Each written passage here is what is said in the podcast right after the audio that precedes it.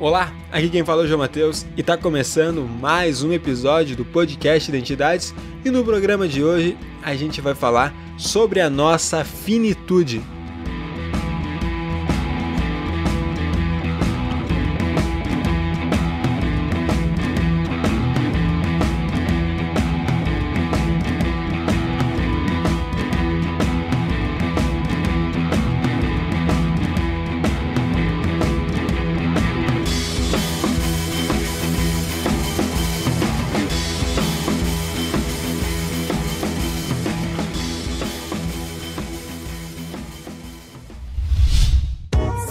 A iniciativa Podcasters Unidos foi criada com a ideia de divulgar podcasts menos conhecidos, aqueles que, apesar de undergrounds, têm muita qualidade tanto em entretenimento quanto em opinião.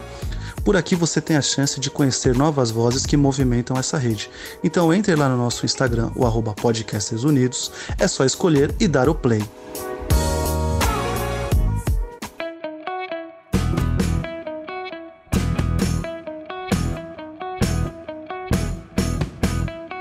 Mas antes de começar o episódio de hoje, eu não posso deixar de falar dos nossos apoiadores do podcast Entidades. Sem eles, nada disso seria possível. Eles que estão com o nome público no nosso mural do Apoia-se. Então fica aqui o meu agradecimento a Cauane Fernandes, Pedro Augusto Stamaki, Neto Lilian Miller e Nadia Nelly Zambotti. Muito obrigado a cada um de vocês que colabora, incentiva e confia no nosso trabalho. E quem não está com o nome público no nosso mural, que está com o nome privado, muito obrigado também pela ajuda de vocês, porque sem vocês nada disso poderia ser possível da forma que está sendo. E caso você queira se tornar um apoiador também, é muito simples. Acesse apoia.se identidades e colabore financeiramente para o podcast Identidades continuar existindo. A partir de um real você pode estar colaborando mensalmente com o projeto com identidades para que haja melhorias. Todo e qualquer lucro obtido através do Apoia-se será revertido para melhorias no podcast. E caso você não tenha como ajudar financeiramente, você ajuda muito ouvindo, compartilhando, indicando para um amigo. Então, não se sinta pressionado a ajudar financeiramente. Você pode ajudar de outras formas além do que através do retorno financeiro. Mas é isso, vamos para o episódio de hoje que está muito bacana.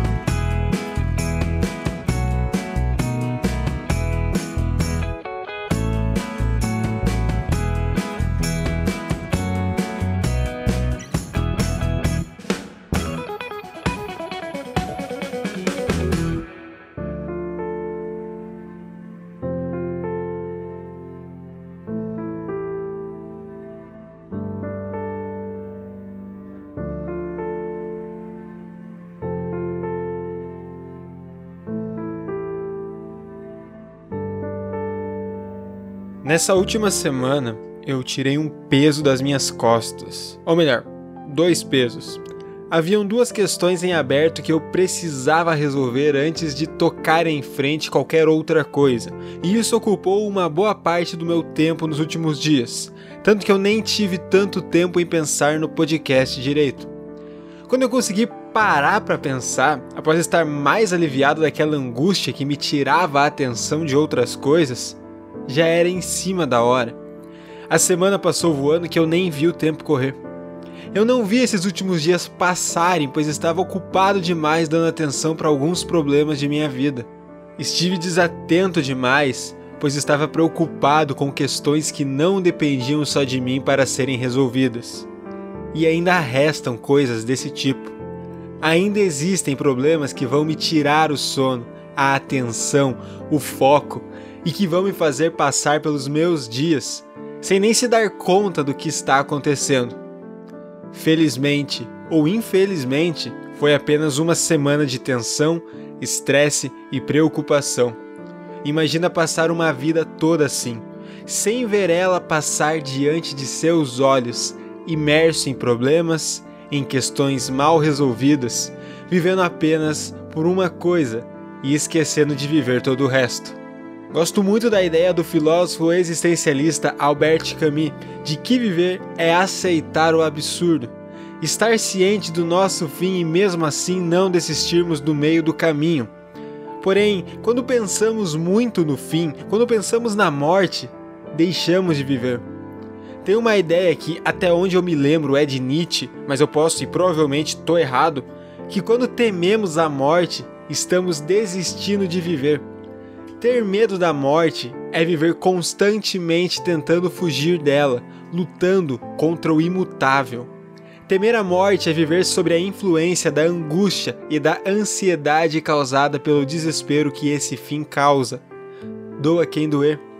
É preciso parar de encarar a morte como uma fatalidade, pois ela é parte do processo natural das coisas. Para quem fica, é sim algo doloroso, sofrido, difícil de se lidar. Afinal, não somos preparados para lidar com a morte. Desde sempre tentam nos afastar disso, mesmo sabendo que mais cedo ou mais tarde todos nós seremos reféns dela, seja com o luto pelo falecimento de outras pessoas, seja com a nossa própria finitude. Ninguém pode viver a nossa morte senão nós mesmos.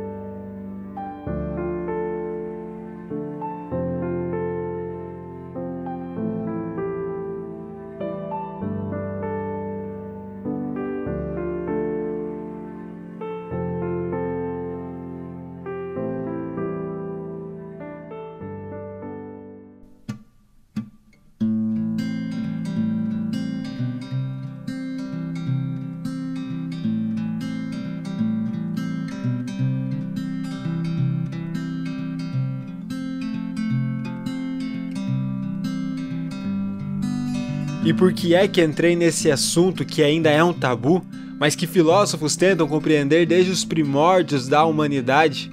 Não, não é um episódio sobre morte. Sinceramente, eu quero muito ainda fazer um programa exclusivo para esse assunto, mas ainda não sinto que seja o momento para isso.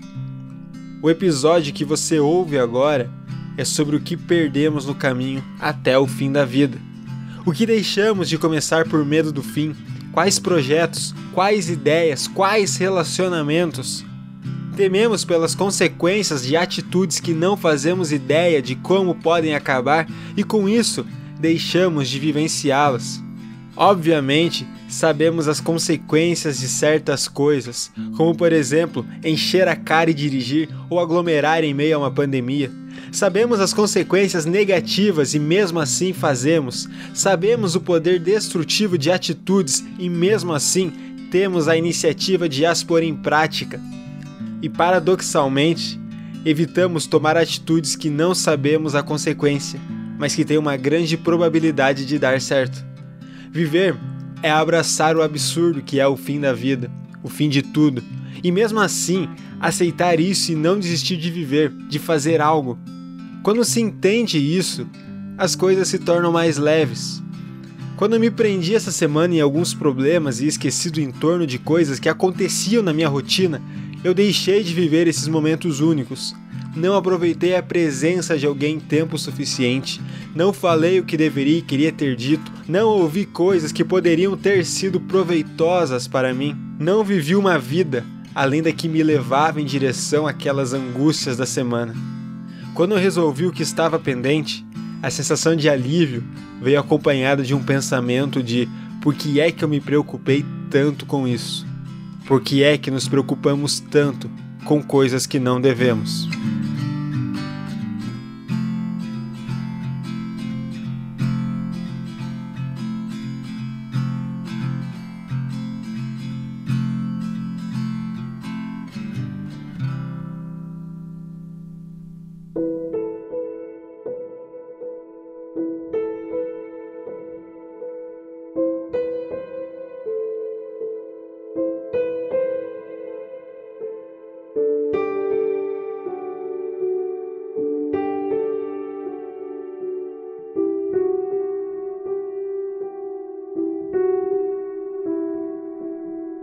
Você se lembra a última vez que chorou de tanto rir?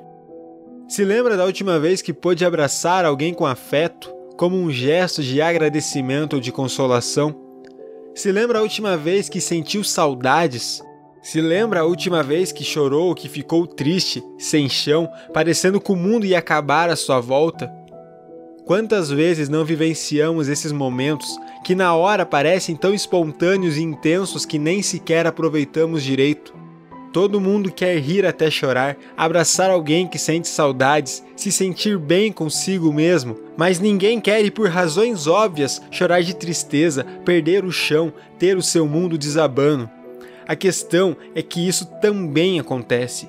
Assim como aqueles momentos bons, os ruins existem, e são eles que fazem os bons valerem a pena. Precisamos viver o ruim também. É preciso viver, sentir e experimentar emoções, momentos e sentimentos que não nos são agradáveis para que possamos entendê-los. É assim que aprendemos a lidar com todas essas coisas que constantemente fugimos. É quando você se afunda no trabalho para não viver um luto. É quando você enche a cara para não pensar num amor não correspondido. É quando você se rodeia de pessoas que não agregam em nada para ocultar a solidão que te atormenta. É fugir da nossa sombra sem entender o que ela quer nos ensinar. O problema de fugir é que uma hora você cansa de correr e aquilo que te persegue te alcança com ainda mais ferocidade.